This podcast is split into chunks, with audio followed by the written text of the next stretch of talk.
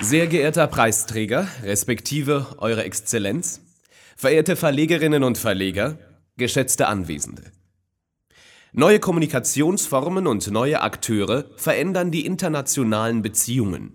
Dieser Satz stammt vom Schweizer Altbotschafter Paul Wittmer, der das Buch Diplomatie geschrieben hat.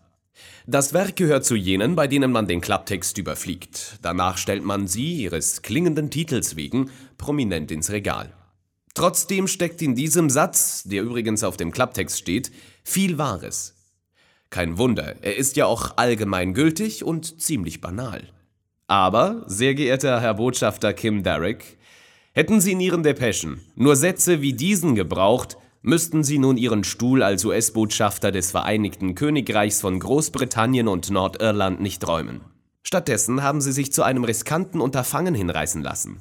Sie haben in vertraulichen Memos an die Regierung in London ihre Einsichten und Meinungen über den amtierenden US-amerikanischen Präsidenten abgegeben. Mit anderen Worten, Sie haben die Dinge so geschildert, wie sie sich Ihnen dargestellt haben. Dabei hätten Ihnen Altbotschafter Wittmers Worte eine Warnung sein können. Kaum hatte Donald Trump die Wahl zum Präsidenten, wir setzen hier Anführungszeichen, gewonnen, da hat er auch schon neue Kommunikationsformen in die Diplomatie getragen. Der neue Akteur empfahl auf Twitter Großbritannien, den damaligen UKIP-Chef Nigel Farage als Botschafter in den USA einzusetzen. Die Regierung ihrer Majestät sah sich umgehend dazu veranlasst, die Öffentlichkeit wissen zu lassen, dass sie bereits einen sehr fähigen Botschafter in Washington habe, nämlich Sie, Sir Kim. Nein, das war wohl kein richtig gelungener Start für die Beziehungen zwischen dem amerikanischen Staatschef und dem höchsten diplomatischen Vertreter des Königreichs in Washington. Aber was sind unter der Trump-Präsidentschaft noch Maßstäbe für gelungen? Wir könnten es ihnen jedenfalls nicht verübeln, wenn sie für dahin Gift und Galle über den Mann im Weißen Haus gespien hätten. Haben sie aber gar nicht. Werfen wir doch einen Blick auf das, was ihnen zur Last gelegt wird, auf ihre Worte aus den geheimen Depeschen, die eine britische Zeitung veröffentlicht hat. Donald Trump sei, ich zitiere, unfähig, unsicher und inkompetent. Das Weiße Haus sei uniquely dysfunctional, also einzigartig dysfunktional. Es gebe harte Kämpfe innerhalb des Weißen Hauses, sogenannte Knife Fights. Trump könne möglicherweise bei zwielichtigen Russen verschuldet sein. Die wirtschaftspolitischen Entscheidungen des Präsidenten würden potenziell das weltweite Handelssystem zerstören.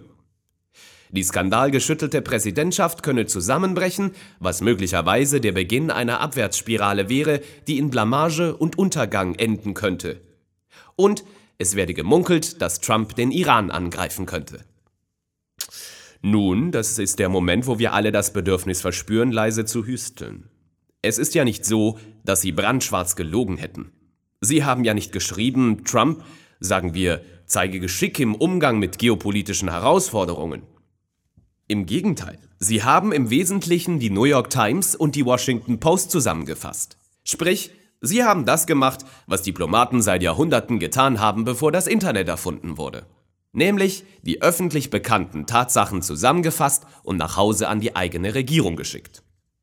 Etwas befremdet uns aber, geschätzter Herr Botschafter. Ihren Uni-Abschluss machten Sie vor vielen Jahren in Zoologie. Hätte Ihnen das nicht das nötige Rüstzeug für den Umgang mit einem nicht rational denkenden und ausschließlich von Primärinstinkten geleiteten Präsidenten mitgeben müssen? Vielleicht ist das einfach zu lange her. Die Cables, wie die Depeschen auf Englisch heißen, wurden also öffentlich. Die Welt wusste davon. Und der Mann im Weißen Haus hat, wie so oft, getobt.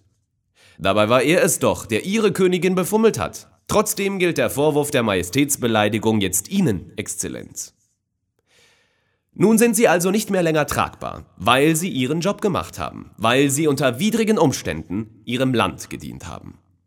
Wir wünschen Ihnen von Herzen, dass dieses Land auch in ein paar Monaten noch eine zurechnungsfähige Regierung hat und Sie bei Ihrer Heimkehr nach England in 10 Downing Street nicht auf einen Wiedergänger des US-Präsidenten treffen werden. Wir Journalisten haben eine ähnliche Aufgabe wie Sie, die Diplomatinnen. Auch wir wollen die Wahrheit wiedergeben. Bloß suchen wir ein großes Publikum, während Sie ein solches vermeiden. Uns verbindet die Hoffnung, dass beide Berufsstände nicht demnächst durch Twitter ersetzt werden. Ein Ratschlag noch auf den Weg. Falls auch die eigene Regierung Sie fallen lassen sollte, schreiben Sie ein Buch und nennen Sie es Diplomatie. Dann werden wir es kaufen und an diejenige Stelle im Regal stellen, wo derzeit der Widmer steht. Nehmen Sie erhobenen Hauptes den Preis der Republik entgegen, Sir Kim.